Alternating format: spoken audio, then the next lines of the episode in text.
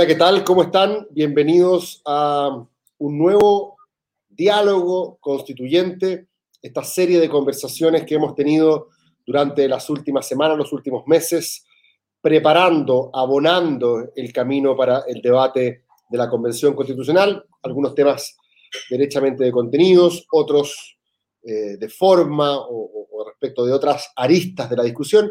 Hoy día vamos a conversar con Carolina Rudnick, Conocemos a Carolina porque al comienzo de esta campaña, cuando había que pensar un programa, ¿cierto, Carolina? Cuando había que pensar un programa, nosotros como no teníamos una fundación, un centro de estudio que nos hiciera la pega, había que hacerla de cero.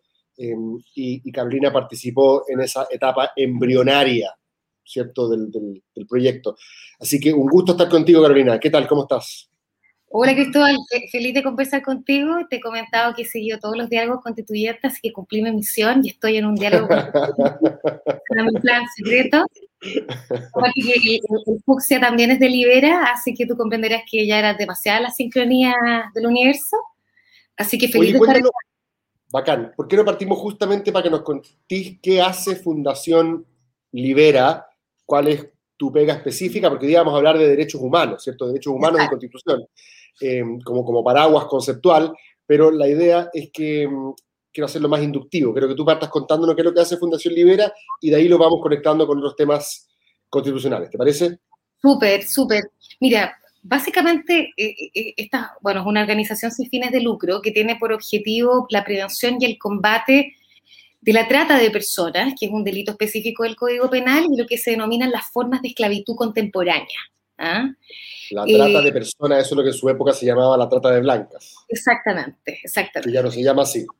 Ya no se llama así porque tampoco corresponde a lo que, a lo que reflejaba, eh, digamos, la metáfora de trata de blancas. Ahora se habla de, se habla de trata de personas porque antiguamente la trata de blancas solamente capturaba eh, la explotación de mujeres europeas que eran llevadas a las colonias para explotación sexual. Entonces, tú la esclavitud de, de las mujeres negras, esa era trata de esclavos pero la de mujeres europeas era trata de blancas. ¿Te fijas? Entonces ahora el, gran paraguas es trata de personas. Perfecto.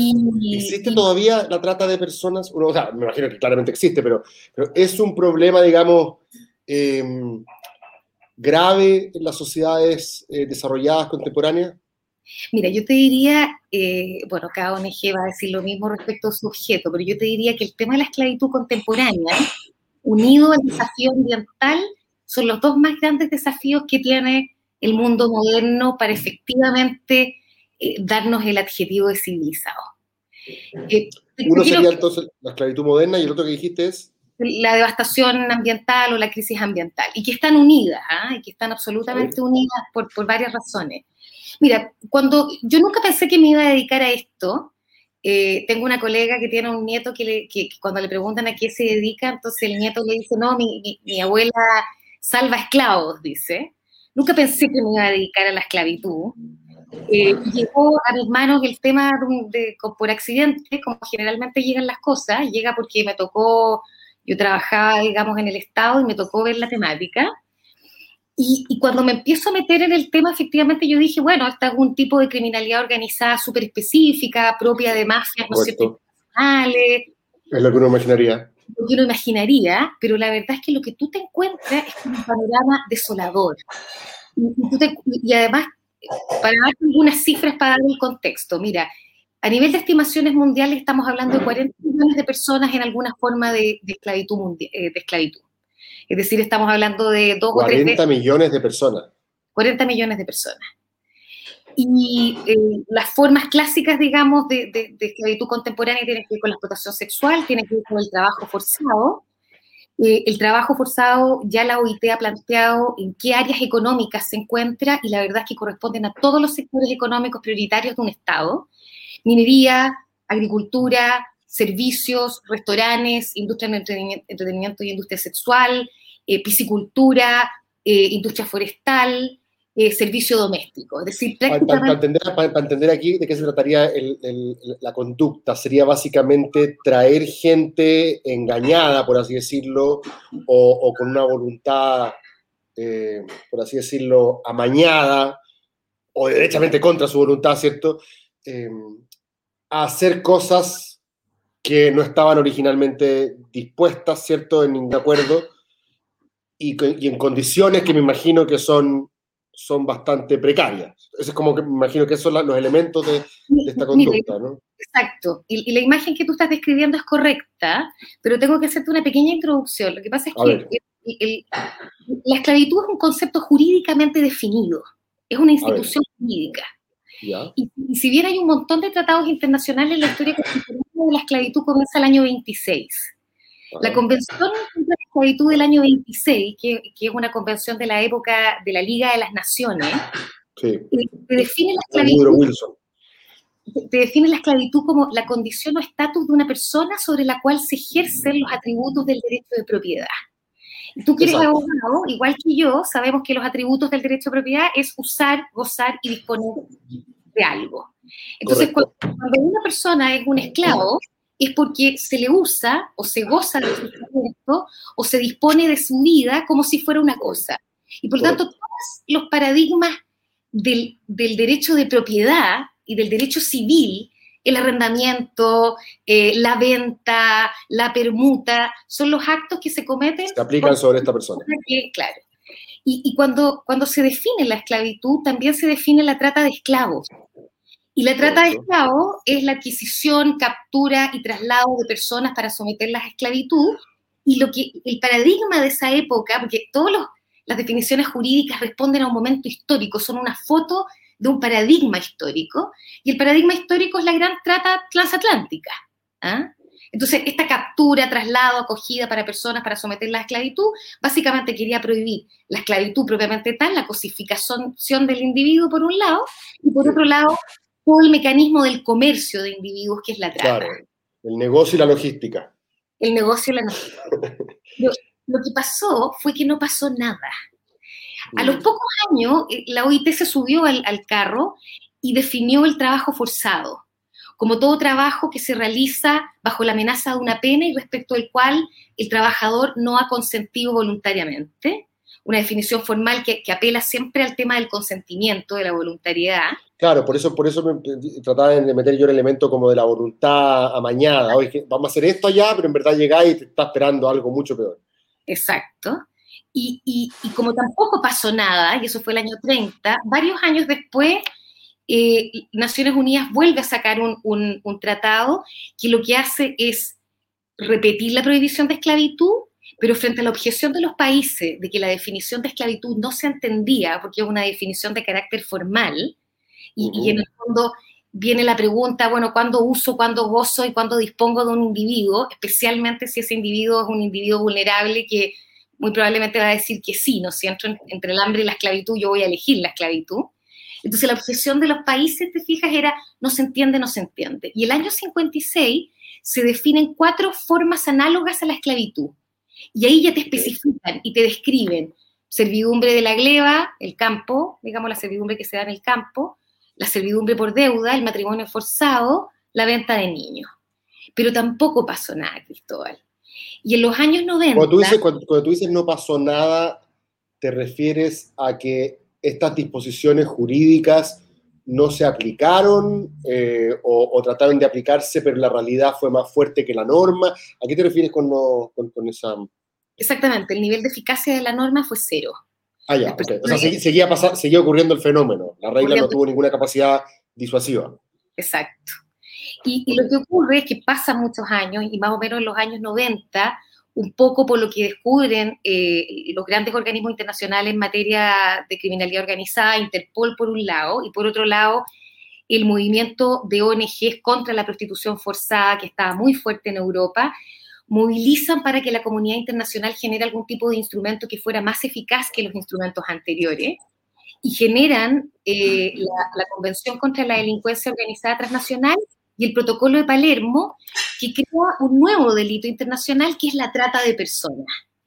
Y la trata de personas, en el fondo, recoge esto que observan los organismos internacionales, de que junto con, con el tráfico de drogas, tráfico otro commodity, que es el commodity humano, y, la forma de percibirlo en la, actualidad es esta figura de captar personas, trasladarlas para someterlas a esclavitud, y donde yo las someto a estas formas específicas de esclavitud que la legislación ha señalado, trabajo forzado, servidumbre, matrimonio forzado, etcétera.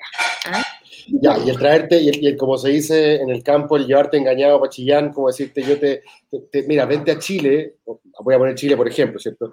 Vente a Chile y vas a tener una pega como promotora, eh, no sé, de carrera de, fútbol y, tu salario va a ser tanto, y en verdad llegáis para acá y es una red de prostitución.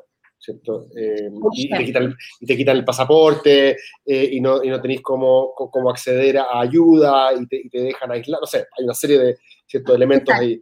Exactamente. Eh, ese, sería un ejemplo en este caso. Ese sería un ejemplo, pero, pero ¿cuál es la profundidad del problema?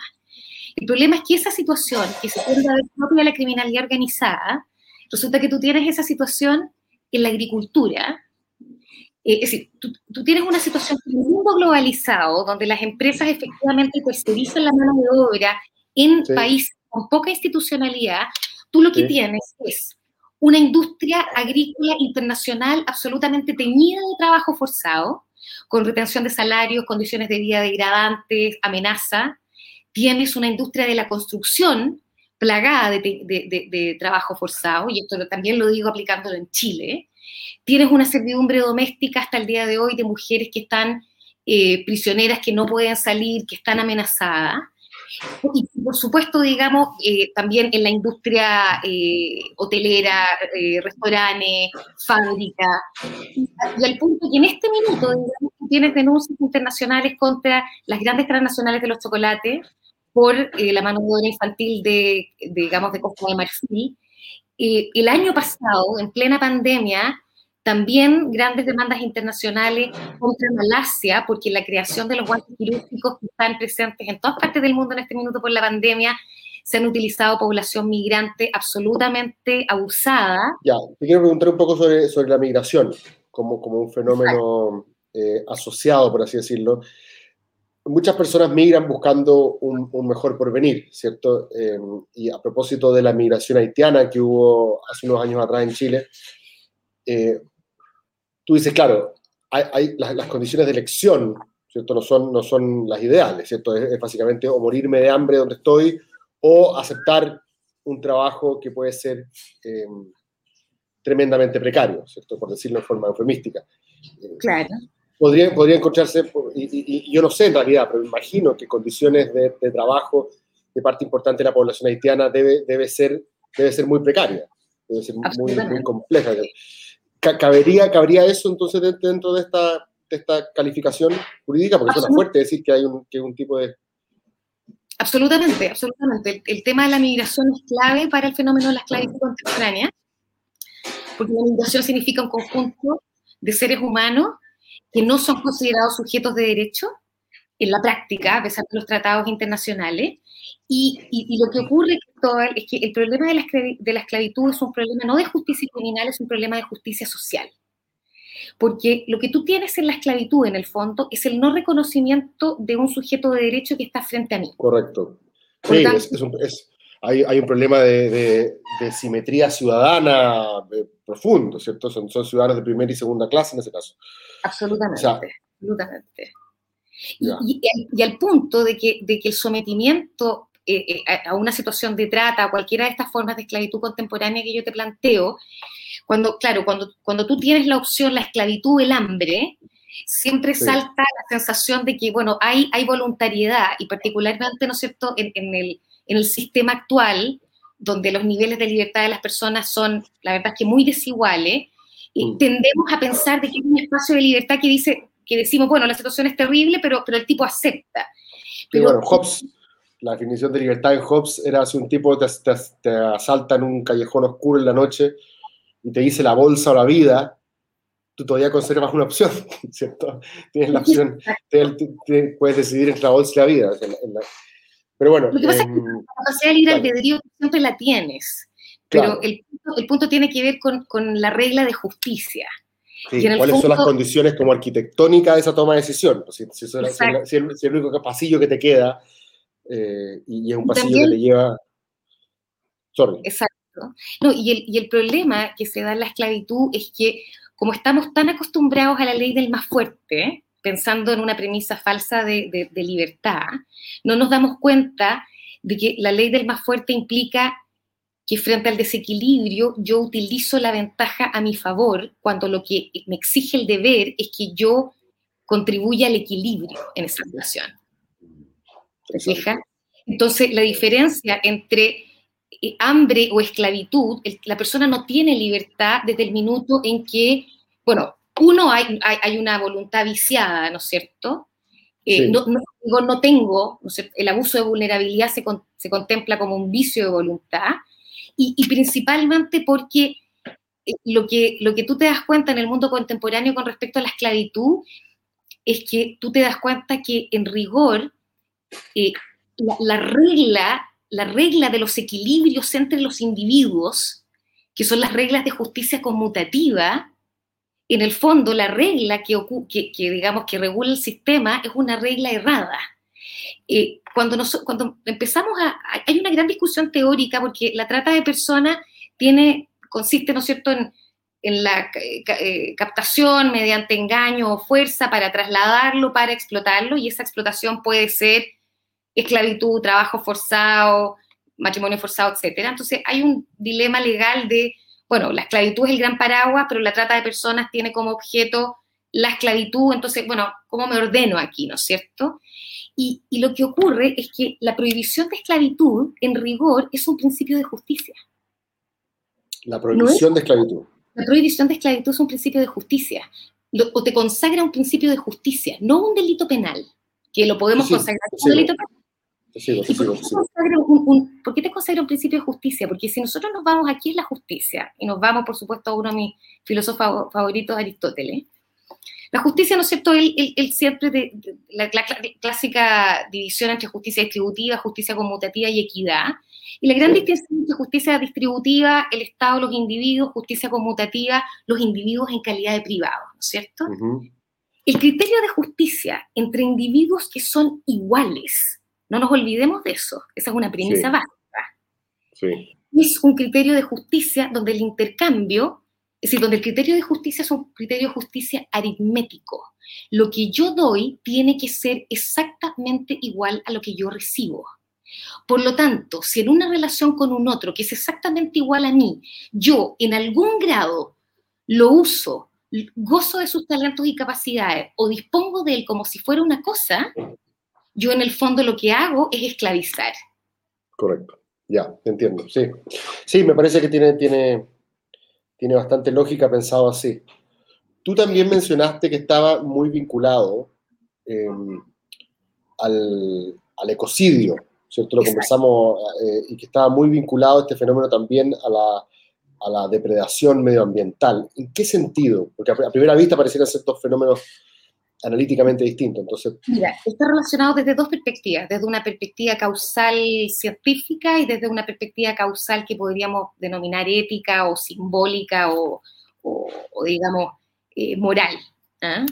Desde una perspectiva, eh, digamos, empírica, ya hay mucha investigación desarrollada principalmente en Inglaterra de que hay una vinculación causal entre sistemas, entre devastación ambiental y generación de cambio climático y el desplazamiento de grupos humanos que posteriormente son sometidos a explotación. Perfecto, ya, o sea, que, que, las crisis migratorias más importantes de nuestro tiempo vayan a ser las climáticas, de alguna manera va vinculado a la producción de terreno fértil para la trata, para esta esclavitud moderna. Bueno, de hecho, los grupos me imagino que muchas veces organizan cruzar, que crucen la frontera con ellos, eh, como paquetes, paquetes turísticos, por así decirlo, que, contratas para que te, lleven al otro lugar, te contrabanden a ti mismo. Eh, están motivados por una serie de crisis migratorias, y en este caso lo que tú dices es que como la ambiental va a ser probablemente la más relevante en nuestro tiempo, inevitablemente va a producir la otra. Absolutamente, y los organismos internacionales en materia de cambio climático ya han proyectado alrededor de 17 millones de personas que van a estar en condiciones de desplazamiento solamente en la región latinoamericana. Eh, y, lo interesante es que junto, digamos, con generar este conjunto de humanos que van a, a ser desplazados y por lo tanto son vulnerables a la explotación. Eh, por supuesto que también lo que ocurre es que tú te puedes fijar que hay un mismo etos en la devastación ambiental y en lo que podríamos denominar la devastación de la humanidad al transformar sujetos libres en sujetos esclavos. Porque lo que tú tienes, claro, eh, tienes un etos de, em, mira, tienes el etos de, del dueño, del amo. Yo poseo la tierra, ¿no es cierto? Yo, poseo, domino, eh, destrozo, destruyo, acumulo por el lado, ¿no es cierto?, del planeta, y de la misma forma el otro, en vez de, recordando aquí a nuestro querido Maturana, un legítimo otro, tengo un sujeto que es mano de obra eh, barata, que no lo considero como un igual, donde no hay un equilibrio alguno en las relaciones. Entonces, no es de extrañar que la devastación ambiental generada principalmente por la economía extractivista a nivel mundial no tiene ninguna consideración con la población humana eh, y también lo puedes ver, ¿no es cierto?, en la respuesta estatal, que es una respuesta que frente a estos grupos vulnerables, la verdad es que es prácticamente nula, digamos.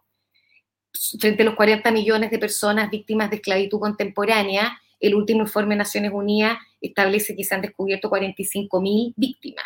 Entonces, pon 40 millones y pon 45 víctimas, 45 mil víctimas.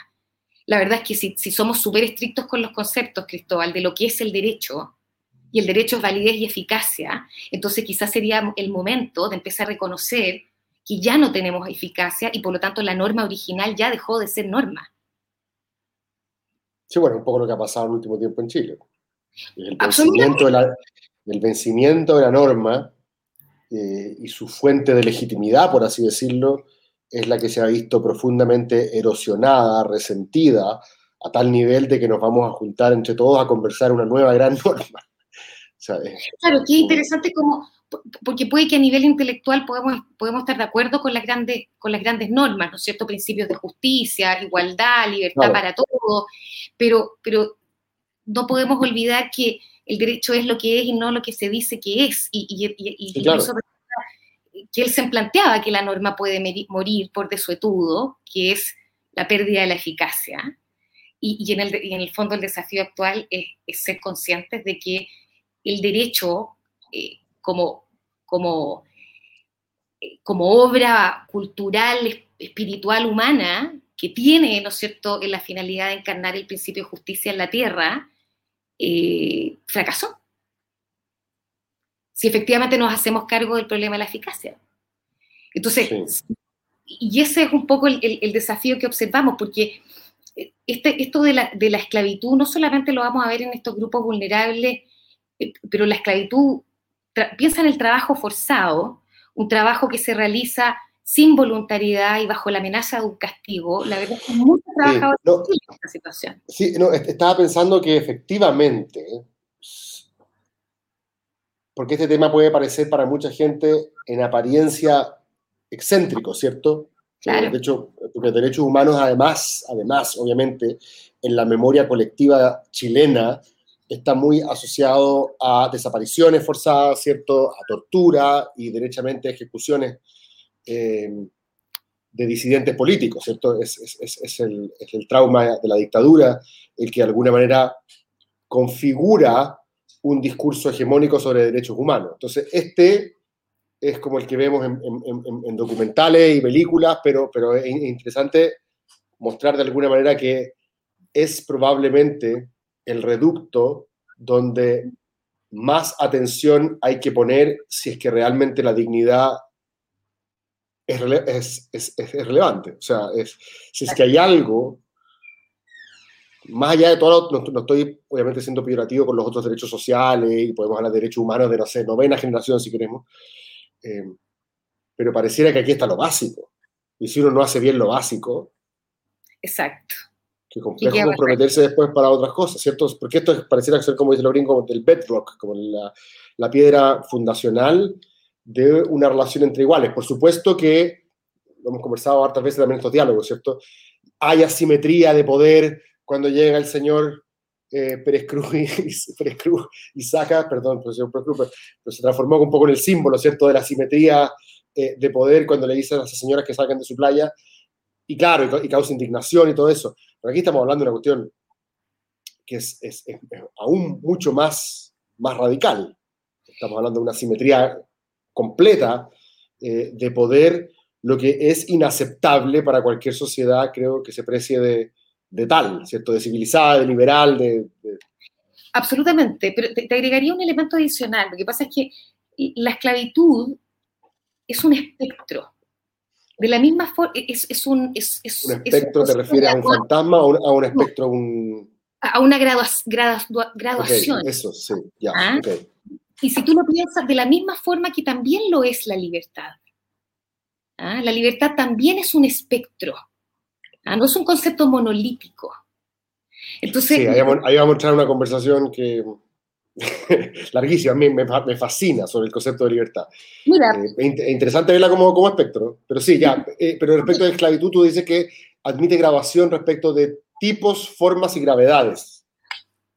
Tipo, exacto, tipos, formas y gravedades, porque si, nosotros queremos asumir el compromiso de tener una sociedad de el primer principio básico es el fin de la dominación y la esclavitud tiene que ver con la dominación.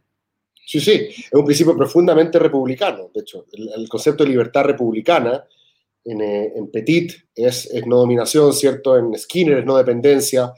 Eh, y en general están todos esos conceptos de libertad pensados en el paradigma de ausencia de libertad que era justamente la esclavitud. Sí, tiene toda razón. Em, y, de hecho, nosotros, yo en mi, libro, El liberalismo, una cartografía, el primer capítulo se llama La idea de libertad liberal, em, y contrasto la idea de libertad liberal, es decir, la idea de libertad como ausencia de interferencia, que, que tiene un origen jovesiano, y la idea de libertad republicana o libertad como no dominación, ¿cierto? Y una de las diferencias que encuentro, hay también algunas similitudes, ¿cierto? Eh, una de las diferencias que encuentro entre el concepto tradicional de libertad liberal, no es el único, el más tradicional, y el concepto de libertad republicana como no dominación, es que en el concepto liberal lo que produce la ausencia de libertad es la interferencia misma, ¿cierto? Yo no te dejo hacer algo, ¿cierto? Yo te impido moverte. O yo te digo, si sales a la calle, te voy a multar. La, amenaza de coerción también se considera interferencia. En el caso de la libertad republicana, no tengo que necesariamente que estar interfiriéndote ahora para dominarte. La dominación se ejerce por el hecho de que tú sepas que hay alguien sobre ti que tiene un poder arbitrario y que puede hacer lo que quiere contigo. Entonces, por ejemplo, yo pongo el caso de la esclava Isaura. ¿Te acuerdas de esa teleserie? Era una teleserie brasileña, claro. Entonces yo lo pongo en clases para enseñar que desde el punto de vista liberal, la esclava Isaura era libre, en el sentido que no estaba siendo interferida porque lo pasaba a la raja la esclava, o sea, a, momentos, a ratos, ¿cierto? Cuando pinchaba con el amo, ¿cierto? Cuando tenía una serie de ámbitos en los cuales vivía bastante bien, ¿cierto? Pero desde el punto de vista republicano, el amo en cualquier minuto la puede vender, la puede casar, la puede, utilizarla sexualmente, es decir, eh, prestarla, como dices tú, todas, todas esas formas del, dominio, ¿cierto? Entonces, por lo tanto, desde el punto de vista republicano, aquí hay, un, hay una ausencia de libertad evidente. Ahora, si, me permite, yo no veo tanta diferencia entre la distinción que tú acabas de hacer de libertad como no dominación y, la libertad republicana, porque pareciera ser que la libertad republicana, en el fondo es la misma. me refería a la, diferencia que, que, marcaba yo entre el concepto de libertad liberal, como ausencia de interferencia, y el concepto de libertad republicana, que es, el de no que es la ausencia de dominación. Claro, pero podríamos reconducir ambas a la no dominación y plantear que una es potencial y la otra es actual. Pero mm. Eso es, eso es, eso es, tal cual. Pero desde el punto de vista liberal, la potencialidad no constituyen por sí misma interferencia. Ya, pero yo te quiero agregar otra dimensión de la libertad, que es donde está la clave también para efectos de la esclavitud contemporánea, y, que es la libertad positiva de Berlín. Porque, la, libertad positiva es que tú tomas el control sobre tu, sobre tu tú eres, el, tú eres el dueño de tu vida, que tú e, eres el que establece, digamos, tu proyecto de vida. Porque, y fíjate que ambas ambas están presentes en el tema de la esclavitud contemporánea y particularmente en el desafío que tenemos de abolir el espectro completo de esclavitud. ¿ah? Porque, porque, el desafío tiene que ver con volver a recuperar el principio de justicia conmutativa. Y, y, es, y, es, un principio muy radical. La verdad es que cuando yo lo planteo me llego a atemorizar porque el, principio de justicia conmutativa de idéntica contraprestación entre dos sujetos que son iguales, la verdad es que pone en discusión incluso el concepto de lucro. Chuta, sí, claro. Efectivamente, si es que tú buscas que las personas realmente sean las que tomen el control de su vida, como, como reseñaste el concepto de libertad positiva, o que sean autónomas, ¿cierto? Que el concepto kantiano que de alguna manera es una forma de libertad positiva, ¿cierto? Que seas tú mismo el que decide sobre tus reglas y, no, otro te las imponga. Em, es una gran pregunta si es que acaso los libres son autónomos. Los libres en el sentido negativo claro. son, son, son, son, libres también en el sentido positivo. Em, es interesante ver hasta qué punto la sociedad política crea las condiciones para la autonomía. Eh, a mí me parece que es un tema fascinante. Y efectivamente puede que el hecho de que hayan personas que sean libres desde el punto de vista estrictamente negativo, pero no tengan ninguna capacidad de desarrollar un proyecto de vida autónomo, estén, por así decirlo, en esta zona gris, a la cual creo que haces alusión tú, Claro, porque el, una de las cosas interesantes de la esclavitud contemporánea, cuando tú te das cuenta que todas las industrias a nivel mundial están atravesadas por la existencia de trabajo forzado y de trata, no, no tengo aquí los datos, pero te lo, te lo, bueno, te mencioné los 40 millones, etcétera, pero cuando tú, cuando tú observas eso, una de las cosas interesantes de las respuestas que se están dando a nivel internacional, porque obviamente la existencia de trata en las cadenas globales de suministro implica apuntar a la responsabilidad de las empresas transnacionales. Sin duda. Y, lo interesante es que el, hablar del tema de la libertad, eh, y particularmente en una discusión constitucional, generalmente nosotros entendemos al Estado como un ente externo, ¿no es cierto? Y lo escuchamos actualmente. Yo quiero que el Estado me dé esto, que el Estado esto, que el Estado esto. Y, y siempre he encontrado tan insólito eso cuando, si tú te enfrentas a la definición de Estado, en la clásica para los alumnos, ¿no es cierto? Agrupación humana, territorio determinado, con poder soberano regulado jurídicamente, que tienda al bien común. Y en esa definición yo estoy. En la agrupación yo estoy ahí, ¿no es cierto? Sí, Entonces,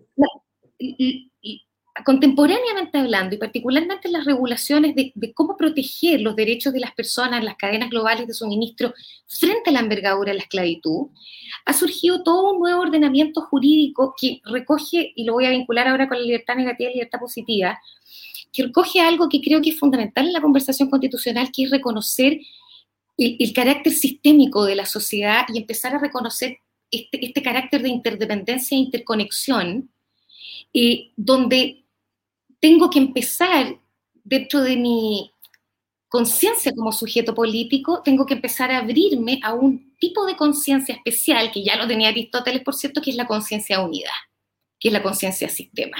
Y que en la psicología social se habla del concepto de responsabilidad social. Nada que ver con responsabilidad social empresarial que, es la responsabilidad frente al todo.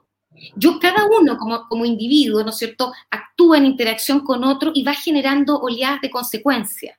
Entonces, frente a la libertad negativa y frente a la libertad positiva, está claro que el Estado tiene las obligaciones, ¿no es cierto?, de no interferencia frente a la libertad negativa y frente a la libertad positiva, entregar las condiciones para que yo pueda desarrollar mi autonomía. Pero ahí viene la pregunta, ¿y yo como individuo yo tengo responsabilidad frente a la libertad negativa de otro o frente a la libertad positiva de otro. Mm. Y, lo que, y lo que yo veo, lo que ocurre en la esclavitud, es una vulneración privado, que da en el ámbito de la justicia conmutativa, lo que yo observo es que tenemos que abrirnos al hecho de que, y esto es empírico, Cristóbal, nosotros contribuimos a la libertad negativa de los otros a través de todos los filtros de discriminación que yo tengo respecto a un otro. y, yo, y, yo, contribuyo a la libertad positiva en la medida que nutra y mantenga la comunidad de vida a la cual yo pertenezco. Por supuesto, sí. Yo creo que se pone énfasis en el Estado porque obviamente su capacidad de intervenir, afectar eh, en general la vida de las personas eh, en general, digo, es, mayor, ¿cierto? Yo como persona individual, puede que la persona que me esclavice a mí ejerza todo el poder que yo quiero, eh, cierto, combatir. Pero, pero es, interesante tu punto. Todos estamos de alguna manera conectados en esta, en esta cadena. ¿Qué otra? Mm, porque estaba pensando, claro, si, esto, si es cierto que esta pareciera ser la condición basal de cualquier concepto de dignidad, ¿cierto? No, no, ser dominado de una manera como esta, y admitiendo que existen distintos matices respecto a eso, ¿cierto? Eh, porque la, palabra esclavitud también uno, la puede ocupar como un... decir que la, que la pobreza es esclavitud. Eh, sin lugar a dudas. Sin lugar a dudas. O sea, uno podría analogar ciertos elementos y decir, bueno, mira, aquí están, tan presentes en esta, en esta situación. Em, y, es, y, es, complejo prohibir la pobreza constitucionalmente, ¿cierto? Porque, porque son... Tú puedes orientar, ¿cierto? Los mandatos, como, como mandatos generales al legislador y a la política pública, decirles, para allá tienen que ir, para allá va la micro. Esta es nuestra orientación normativa, ustedes tienen que hacer esto. Em, pero en el caso por eso decía que independiente que haya una grabación, en el caso de los, de los, de los, que ven ustedes, la Fundación Libera, se trata de personas, eh, ahí parece que al, lugar, al lugar una, una, consideración constitucional precisa eh, y, insisto, basal. O sea, el primer, el primer así como siempre nos, nos, enorgullecimos en Chile de que habíamos sido los primeros en abolir la esclavitud ¿Te acuerdas? Fue Haití. Pero, claro, pero ¿te acordás que es como la típica cuestión que uno aprende en el colegio y te dicen, eh, ¿cómo era? Eh, en Chile no, hay esclavos y, el, la persona que pisa su territorio queda libre. Queda libre, ¿cierto? Sí, exacto. Y que de alguna manera tiene un... Hoy día, hoy día uno piensa y dice, oh, esto, es anacrónico. Eh, pero parece que, parece que no tanto. Claro, lo que pasa es que una cosa que se olvida en el mundo del derecho es que el, el derecho son palabras. ¿Ah? Y, lo que nosotros olvidamos es que esas palabras hacen referencia a una realidad de carácter vital. Y nos olvidamos que el derecho no es la titularidad de un espacio jurídico, ta, ta, ta, sino que los derechos son, son, son esferas de la posibilidad de despliegue de capacidades y, y son, mira, son es, la potencialidad de la aprehensión con H de la realidad.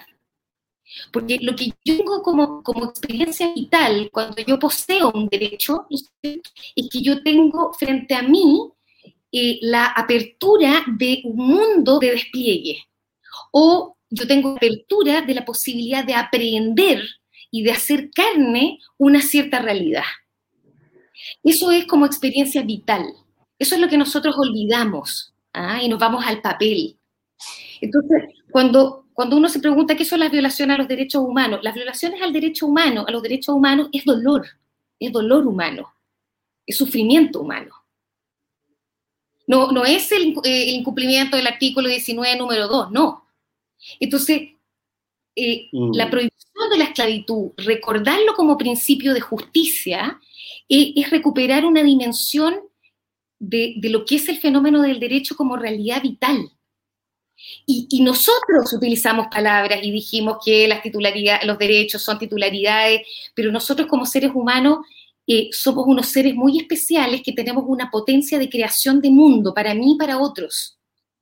Entonces, cuando yo cerceno eso, yo cerceno la posibilidad de creación de mundo. Sí, me quedé pensando en eso que dijiste del dolor. Si el problema de los derechos humanos es la creación de dolor, ¿cierto? Agudo, ¿cierto? No, un dolor pasajero. Em, pareciera que entonces que su fundamento es, em, es consecuencialista, es utilitarista. ¿En qué sentido? si, el, si el problema es el dolor, el problema entonces es el sufrimiento agregado, por así decirlo, que le producimos al mundo. ¿cierto? O sea, mientras menos, mientras, mientras menos sufrimiento y más placer, por así decirlo, que el placer no significa hedonismo, el placer es la ausencia de dolor, en este caso. Eh, la, utilidad, ¿cierto?, de la norma, la utilidad de las instituciones, la utilidad de las estructuras sociales, decía Bentham, eh, es la vara para medir si son buenas o malas, ¿cierto? Si logran el bienestar de la mayor cantidad de gente, son buenas. Si no, son malas, ¿cierto? El utilitarismo tiene una, vara súper clara. A veces uno puede discutir, ya, pero ¿qué significa utilidad en esto? O, tener discusión respecto a cómo calcularla. Eh, pero pareciera que la vara con la cual mide lo que es justo e injusto es clara, ¿cierto? Eh, es interesante porque, a propósito de Berlin, que tú citaste, eh, cuando Berlin justifica las libertades negativas y los derechos básicos, básicamente liberales, él dice que hay distintas maneras de arribar a cuál debe ser el radio exacto, ¿cierto?, de derechos inviolables de la persona. Pero, de alguna manera, desde distintas tradiciones hay acuerdo en que hay un set de derechos y libertades básicas, ¿cierto?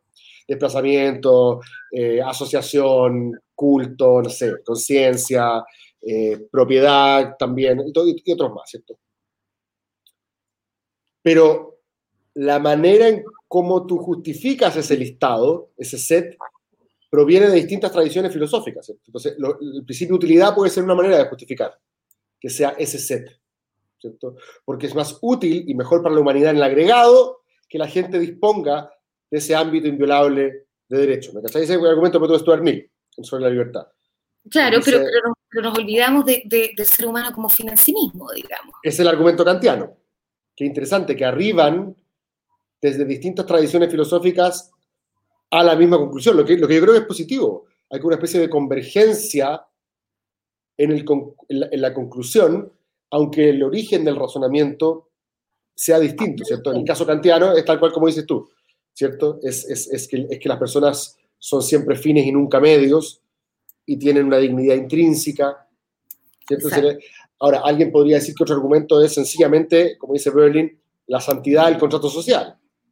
Sencillamente, estos van a ser los derechos de la persona. ¿Por qué? Porque nosotros lo decidimos. Claro, pero lo interesante en ese punto, Cristóbal, y ahí es donde yo siento que el derecho tiene que empezar a hablar con otras ciencias, particularmente con las ciencias naturales, con la psicología, con la neurociencia, con la sociología. Lo que pasa es que ya hay, ya hay evidencia contundente de qué tipo de condiciones de vida, de despliegue, de estimulación, de nutrición, son aquellas que favorecen un despliegue de la capacidad humana que me lleva a la felicidad. Es decir, ya sabemos, ¿no es cierto?, que maltratar a un niño y golpear a un niño me va a generar un niño traumado, ¿no es cierto? Y ya sabemos que eh, la, el estrés permanente de no saber cómo me mantengo mañana porque no tengo dinero, y ya sabemos que eso también me genera, ¿no es cierto? ese, es un argumento, perdona por, por, por, decírtelo, pero es un argumento que no, es malo ser utilitarista, ¿eh? el utilitarismo es una tradición filosófica tan respetable como el kantianismo. Me parece que es un argumento filosófico utilitario que es el mismo que usa Sam Harris en, em, en The Moral Landscape. Eh, si no lo has leído, te, lo recomiendo, eh, porque es, él es un neuro eh, científico, ¿cierto? Filósofo eh, y, que, mezcla exactamente lo que tú estás diciendo, y ese es exactamente el argumento que hace. Dice, hoy tenemos el conocimiento científico de cuál es el grado de dolor que producen ciertas cuestiones. Entonces, por ejemplo, por ejemplo, estoy pensando en voz alta, pero si es que yo ya sé que las terapias reparativas de la homosexualidad, ¿cierto? Producen un dolor, un sufrimiento innecesario en la persona, en la familia, etc. Eh, eso es malo, eso es moralmente malo, dice Sam Harris. Porque está entregándole al mundo un sufrimiento adicional, o sea, como, eh, básicamente su criterio eh, está muy asociado a ese, a ese razonamiento. Y a mí me parece interesante, ¿ah? Sam Harris es un, un pensador provocador, pero muy interesante. Pero el argumento utilitarista estaría dado dónde? Estaría dando en que lo que es malo es el sufrimiento. Claro, pero sí, perfecto, pero también desde la perspectiva kantiana que estabas mencionando, también yo puedo plantear, ¿no es cierto?, que, este ser sagrado, que es el ser humano, eh, por, su naturaleza, ¿no es cierto?, eh, es titular eh, de, de, la potencia del desarrollo de sus capacidades. Claro, pero ahí no es el sufrimiento entonces el problema. No, pero por supuesto que es, claro que es sufrimiento, porque lo, que quiero decir en relación con el sufrimiento tiene que ver con que eh, cuando se violenta un derecho humano, lo que pasa es que el sufrimiento ajeno tiene sentido en la medida de que yo me dé cuenta que soy quien soy cuando estoy con un otro. ¿ah? Es decir, nosotros somos sujetos, eh, eh, somos sujetos de derecho, somos sujetos políticos, somos sujetos titulares de derecho porque vivimos en comunidad. Es decir, esa pregunta, ese análisis no tiene sentido si estamos solos en una isla. ¿Correcto? Es decir, eso lo han dicho todos los filósofos.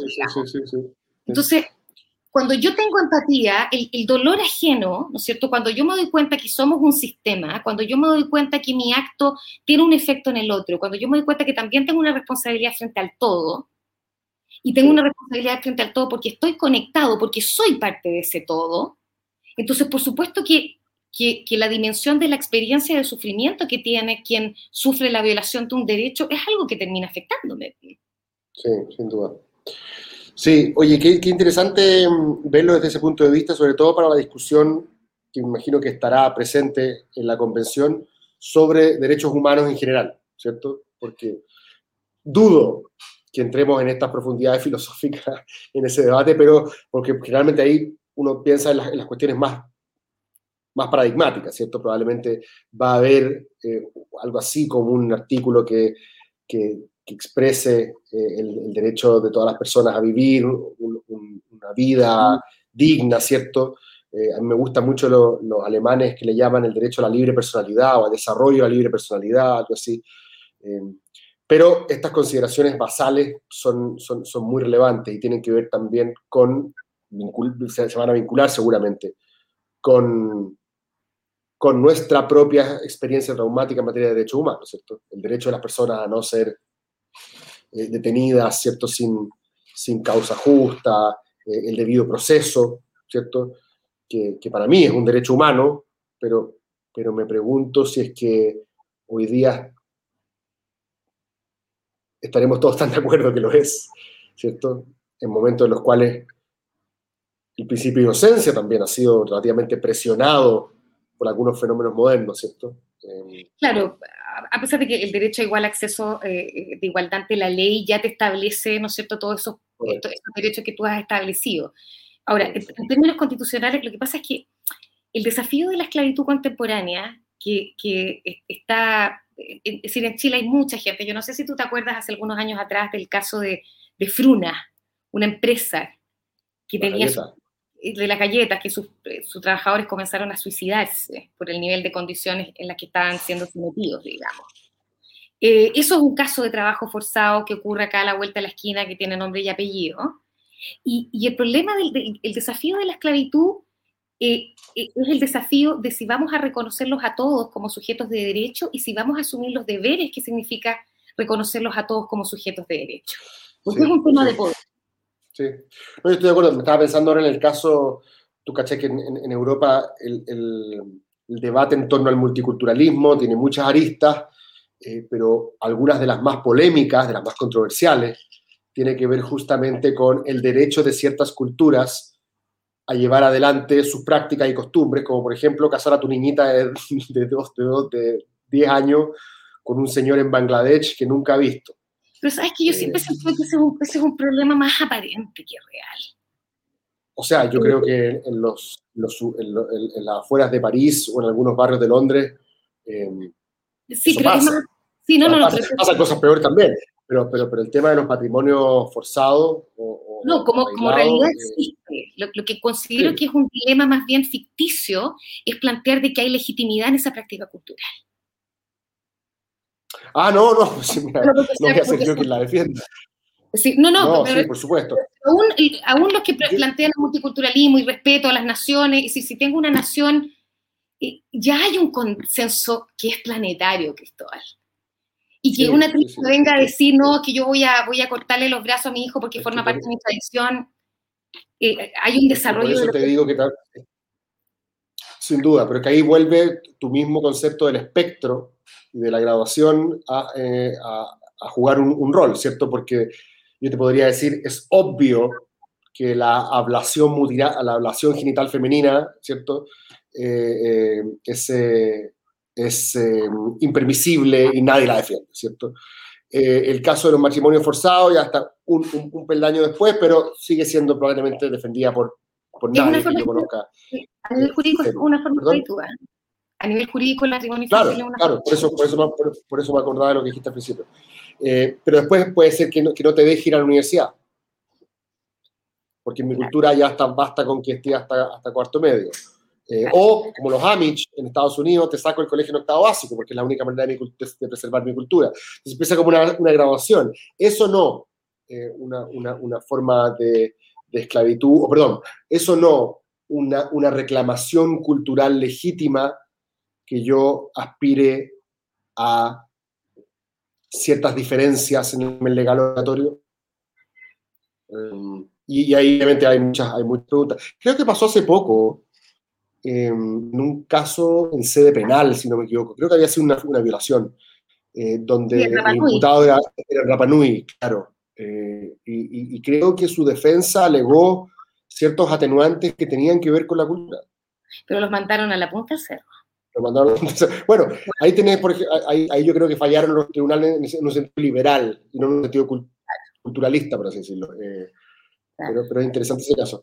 Oye, qué, qué, refrescante ha sido que no, conocía mucho lo que hacía eh, Fundación Te, te, perdí un poquito. ahí te, ¿Te perdiste? Sí, pero ahí volviste. no, te, decía que, fresco, que, que, interesante conocer también, yo sé que estos, estos temas, algunos menos macabros, así que fresco quizás no sea la palabra adecuada, pero para mí, por lo menos, informarme de estos de estas cuestiones eh, y saber que, que, ustedes están trabajando en eso. Fundación Libera se llama. Libera, sí, exactamente. ¿no? Eh, agradecida de, la conversa y, y, feliz de mandarte articulados constitucionales de otras constituciones donde expresamente se prohíbe la esclavitud, la servidumbre y la trata de personas. Buenísimo. Y creo que una consideración constitucional sería crucial. Ese insumo me parece estupendo, adecuado y pertinente. Oye, te pasaste, Carolina, ha sido un gusto. Eh, y para la gente que, que, que, nos está viendo y que sigue estos diálogos, me imagino que también aprendieron harto. Así que te doy las gracias y me despido. Gracias a ti, gracias a ti por el espacio, te pasaste. Un gusto, nos vemos. Chao, Carol.